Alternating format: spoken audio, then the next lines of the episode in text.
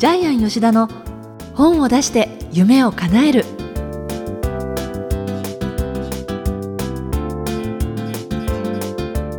こんにちは小林まどかです。ジャイアン吉田の本を出して夢を叶える。今回もよろしくお願いいたします。はい皆さんよろしくお願いします。ジャイアン今日はちょっとあのピンク色というか、はい。細かい細いストライプのはいジャケットが可愛いですね、はい。ポケットチーフもピンクで素敵ですね。ゼニアです。え？ゼニア？エルメネジルドゼニア。えー言いにくそうですね。えいつもあのゼニアっつってるんでみんなからゼニカって言われるんですけど、ね。一応あのイタリアのメーカーものです、えー。はい。ところでね、はい。ジャイアンの会社が、まあ、天才工場という名前ですが、はい。天才工場の中で毎月夢大会。あえっとですね夢天才会議っていうのをやってるんですけども、夢天才会議。はいはい。えこれはですね毎月1回社員全員とですね、ええ。それからあのうちコンサルを受けてるんですけども、はい。あの経営コンサルのえ専門家の方をお呼びしまして毎月1回社員の夢とですね会社の夢を一緒にさせる会議をやってるんですけども、へはい、ー1月に入りまして今年のまあジャイアンの目標はですね、まあ、5つ、まあ、大きな目標をですねそこの夢天才会議で立てたんですけども、はい、あじゃあぜひ教えてください、はい。えー一応優先順位としてはですねやりたいこといっぱいあるんですけどまず健康でしょうということで、はい、健康診断の結果が出まして、えーかなり悪かったです。はい、あの 笑えないけど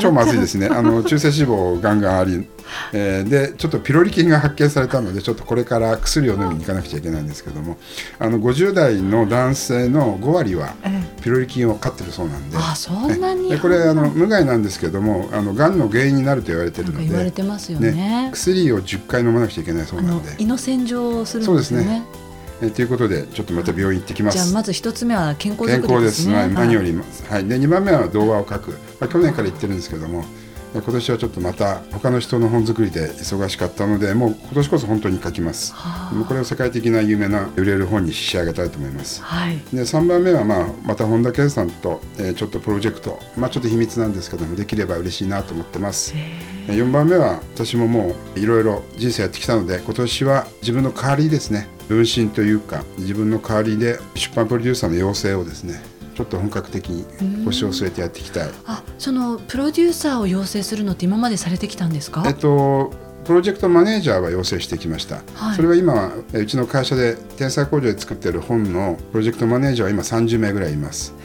ただ出版プロデューサーは私の分身ではないです。はい。それから企画の卵屋さんで30名出版プロデューサーいますけどもこちらはどちらかというと出版コーディネーターです。著者を出版社に紹介するので、はい。多分企画をゼロから作ってですねベストセラーを作るとなるとまた別な力が必要なので、はい。まさに私自身必ず売れる企画を作ってベストセラーを毎年出していくみたいなですねそういう本格的な力のある出版プロデューサーを今年から養成していきたいなというふうに思ってます。すごはいですね、まあ、で優先順位5番目なんですけど、はい。あの私あの今年から大学1年生になるんで。ですよね、はい、で青学で本が好きな学生を作るプロジェクトをやりたいと思います。はい、こういう形でとりあえず5つもできたらいいなと思うんですけどもとりあえずまず一番最初の健康をですね 痩せるっていうことをですね、えーここに誓いたいと思います。はい、あの割と後半出てきたのはすべて出版に関わる目標ですけれどあそうですねトップがいきなり健康っていうのがね、ええまずそこで優先順位トップですね。えー、とこのままだとやっぱり寿命縮まるんでやっぱり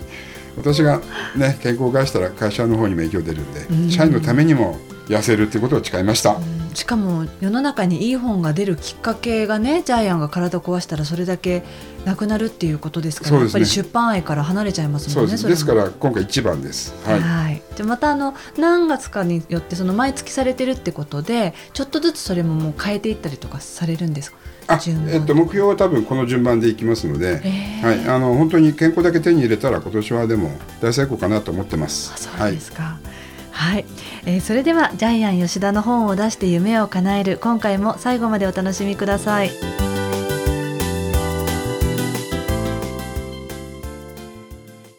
続いてはいい本を読みましょうのコーナーです。このコーナーはジャイアンが出版プロデュースをした本も含めて世の中の読者の皆さんに読んでいただきたいといういい本をご紹介しているんですがジャイアン今回の一冊何ですか？素晴らしい本です。はい。えータイトル「運命を開く生き方上手松下幸之助の教え」著者は本田健さんで PHP から出てます。これは去年の11月ぐらいですかねそうですね。あのこれは本田健さんが書いて健さんから送られてきた本ですけども、えもう一日で一気に読んでしまいました。ねえ非常に面白いです。ね。ですよね。これはもう名著ですね。名著ですね、はい。実際ね健さんのオフィスに行くと、え本当に健さんこの一冊をこう生み出すために、ええ。松下幸之助さんのいろんなこう資料の全巻を買ったりとか、はい。あとやっぱりもともとすごいファンでいらしたって本の中にも書いてありますけれど、ね。はい松下幸之助さんご自身直筆の書がありまして、はい。それのこうレプリカっていうのをね、ええ。初めて落札したんだよなんて言って見せてレプリカ落札したんですか？そうそう、へえ。そうなんですよ。だからそのぐらい本当に健さん自身がもう松下幸之助さんのもうマニアでいらしてそうですね。どれだけ思いが強いかっていうのが分かりますよね、はいこの本からも。健さんはこの本を書くために松下幸之助の本をすべて読んで、ええ。ええ。さらに PHP 本社に行って過去の資料ビデオ全部読んだそうなんで、それを凝縮している本がこの一冊です。ねはい、で松下幸之助知らない方はいないと思うんですけど、まあ、簡単に概略を説明すると松下電機えーそれから現在のパナソニックの創業者。パナソニックは世界企業になってますけどもそれから PHP を作った方ですよね、PHP ってご存知ですか？はい。ピースハピネスですよね。ピースハピネス、はい。そうなんですよね。はい。えーピースハピネスプロスペリティ。その頭文字で繁栄によって平和と幸福を実現する。えーあと松下政経塾も作ってますので、はい。えー日本中のですね政治家あるいはまあ総理大臣もここに通ってますよね。ちょっと面白かったのは奥さんと見合い結婚なんですよね。ね一回も奥さんの顔を見ずに結婚したんですけど、ええ奥さんの顔を見るのが恥ずかしいっていうんで お兄ちゃんが見に行ってくれたんですよね。お兄ちゃんがこれでいいって決めてで奥さんと結婚したんですけどももともと松下幸之助は9歳の時にデッチ奉公に行くんですけどもずっともうほとんど人生ずっと貧乏だったんですけども奥さんと結婚してからお汁粉屋をやろうって提案するんですよね。日銭が稼げるんで。でそこで奥さんが反対したんですよね、あの水商売嫌だってだからもしあの時に奥さんがお汁粉屋いいよって言ったら世界の松下幸之助は生まれなかったというですね。でもね私それ読んだ時にね、ええ。確かにその業種が違ってはいたかもしれないですけれど、ええ。松下幸之助さん自身をこの本で知ると多分それでもその先ですごい成功されてるんだろういやなって。多分でも飲食業界で大成功してもどうでしょうね。世界の松下幸之助にならなかったような気がするんですよ。あそっか。まあ世界のはね。野球のイチローはメジャーリーグで大成功してますけどもイチローが例えばバスケやったりまあ、サッカーやったりとかやったりとかですね、うん水泳やったりしたら多分成功しないと思うんで。あそうか。やっぱどこのマウンドに立つかっていうことが。そうですね。置き場所がやっぱりあったと思うんで、あそうですね、でも本当にその学歴それから健康ももともと良くなくてあとお金がないっていうので。あまさにそうですね。全ての松下幸之助の本でほとんど全部書いてあるのが今あのまどかさんが言ってくれた3つの要素なんですけどもそれが成功法則になってるんですけども、ね。必ず松下幸之助なんで成功したんですかって聞かれると関係ないこと答えるんですよね、いや僕は病気がちだったんだよ。いや僕は小学校も出てない学歴がないんだよ。いや僕は貧乏だったんだよって。でみんな成功を語ってくれって言ってるのに逆のことを語るんで、それで皆さんびっくりすると思うんですけども結局だから病気がちだったんで家族全員亡くなってるんですよね、はい。自分だけ生き残って兄弟姉妹全員亡くなってで自分が病気がちだったから人に任せるようになって、日本初の事業部制度を作りましたよね、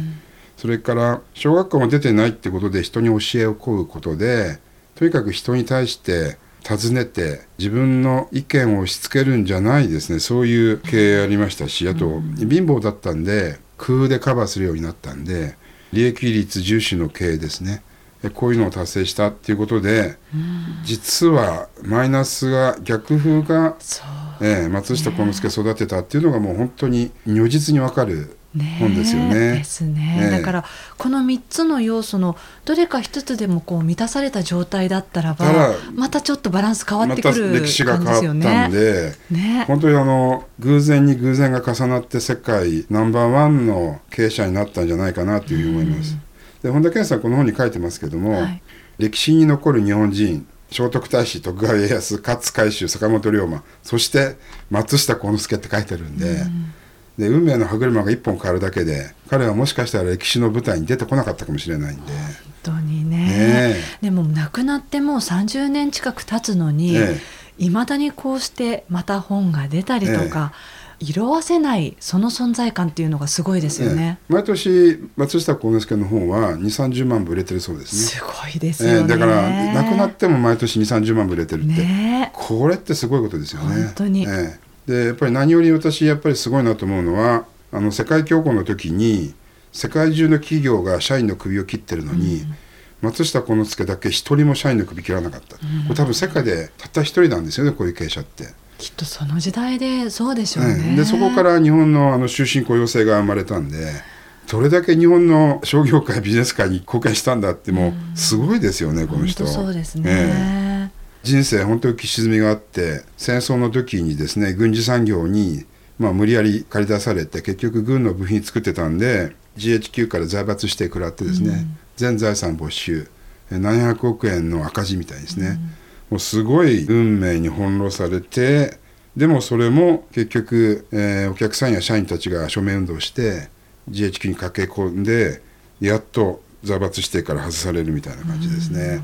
本当に波乱万丈の人生ですよね時代もありますからねまたね。ええ私この本からですねやっぱり本当にいろいろ教えてもらったんですけども一番ですね感じたのは彼がですねとにかくお客さんを喜ばせようとする視点ですよね、はい。これがやっぱりすごく感じられましてこれはもうあらゆるビジネス共通だと思うんですけど結構欠けてる人いるんですよねお客さんを喜ばせようっていう考え方から欠けてる方がいるんでそれはジャイアンおっしゃるのは経営者の方でってことですか？経営者の方とかあのサービス業全部なんですよね。で私たちがついてる仕事って多分このラジオ放送をお聞きの方もそうなんですけどほぼ全員が多分サービス業だと思います。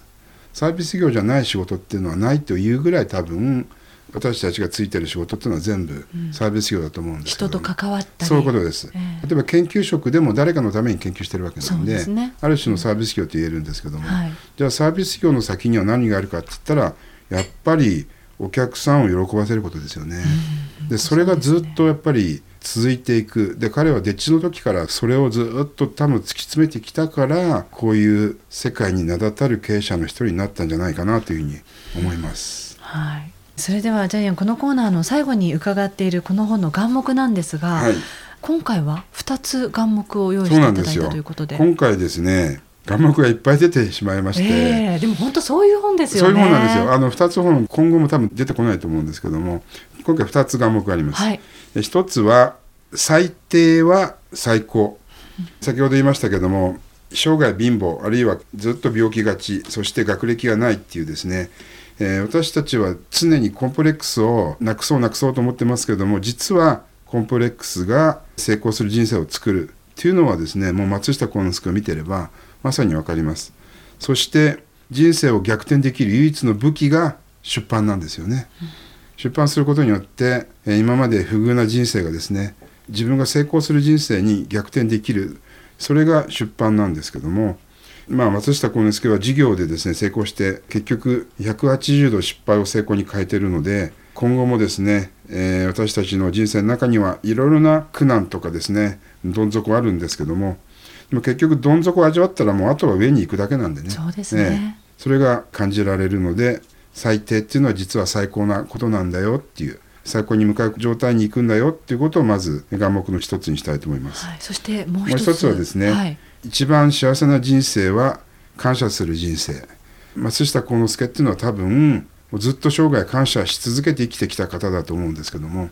それが人に対して人の役に立つことそれにずっとつながっていることじゃないかなと思いますので今回は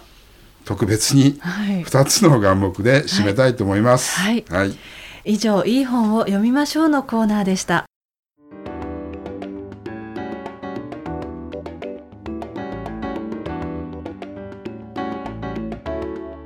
続いては本を出したい人の教科書のコーナーです。このコーナーは本を出すプロセスで出てくる問題を毎回1テーマ絞ってジャイアンに伝えていただきます。えジャイアン今回のテーマは何ですか？はい、松下幸之助と同じく人生どん底は実は最高の状態に至る道筋っていうことでですね、はい。最低は最高そのままですね今回は本出しの中からえお伝えしたいと思います。はい。本を出したい人の教科書の中にヒーローズマーケティングっていう項目があります。これはですね著者の方々の人生をグラフで表しています。ABCD っていうですね人生のポイントがあるんですけども出発地点が A 地点で生まれた時これがまずボトムです。それから成功します。これが B 地点。そして慢心して C 地点。大きな事件事故病気怪我をしてもらいます、まあ、こういうことを言うと著者さん非常に笑うんですけども人生のどん底を味わった人だけが読者の心に響く本が書けるというのがジャイアンの持論なんですけども、どんな方もですね成功だけして生きてきた方っていうのはいないのでこの ABCD の C 地点人生のどん底の時点例えばこういう項目があります、はい、いじめ貧乏失敗借金破産 DV 倒産離婚病気怪我入院暴力死別災難、えー、裏切りこういうたくさんのですねどん底をそこから今度はまたチャレンジして達成する ABCD の D ポイントですね、うん、この ABCD の D 失敗から立ち上がって再び成功した方をですね日本人はスタンディングオベーションで迎えるので、うん、実は本を書く上でも人から愛されるためでもですねこの C 地点大きなですね失意失敗をですね自分の糧とした方だけがですね人から愛される、うん、えー、これヒーローズマーケティングっていう言葉で、これはジャイアンの造語なんですけども、うん、神話の法則というですね本から取ってるのですが、こういう形で人生は ABCD 成功だけじゃないよ大きな失敗をしてるんだよっていうのをですね作っていただければその著者は多くの人から愛される人になります。でもそういう C ポイントがない人生っていうのはないですもんね。絶対ありますね。ですよね。で皆さん言わないだけなんでね。そうですよね。ねどうしてもこう日の当たるような成功した体験っていうのを話すことは多いけれど、ね、なかなかそういうところって意外とこう蓋されたりとかしますもんね。ねですからあの成功してるだけの人っていうのは逆に、うん、え出る杭は打たれるで叩かれちゃうんですよね。あと妬まれたりですね足を引っ張られたり、で日本人っていうのは結構そういう粘着質なんで成功だけしてる人で成功したよって言ってると本当にどっかで足引っ張られるんでやっぱり注意してほしいですよね。うんうんはいということで今回のテーマは「人生のどん底は最高に変わる」こちらでお話を伺いました。ありがとうございました、はい、ありがとうございました。